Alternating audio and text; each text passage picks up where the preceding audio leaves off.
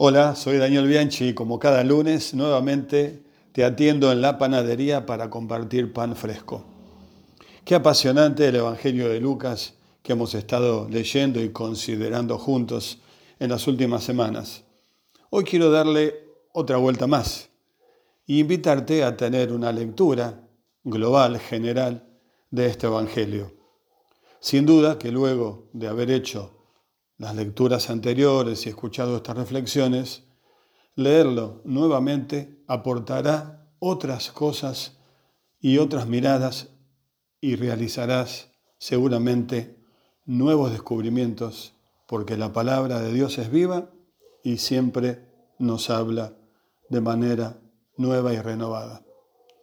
Por eso, al mirar el Evangelio desde una forma global, quisiera observar algunos principios lucanos. Sí, principios de Lucas para la vida.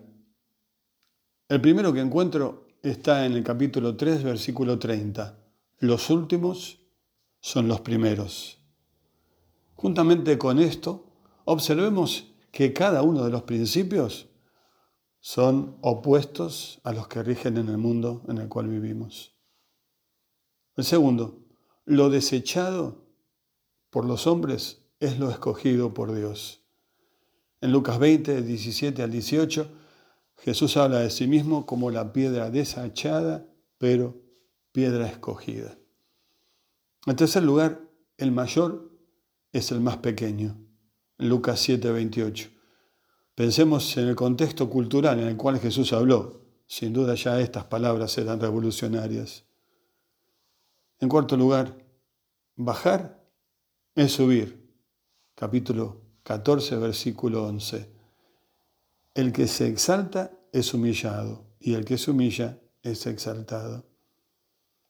Siguiente principio. Lo sublime es abominable. 16.15. En una época que la sociedad pone como sublime, valorable y destacado tantos pecados, es importante recordar este principio.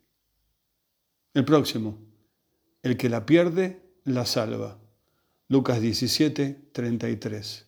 En relación a la vida, pero en relación a tantas cosas más. Otro, tener para recibir. Lucas 19, 26. Al que tiene, se le da más. Y finalmente, Lucas 21 del 1 al 4. Menos es más. Poco es mucho. Principios de Lucas para vivir hoy. Un abrazo. Hasta el próximo lunes.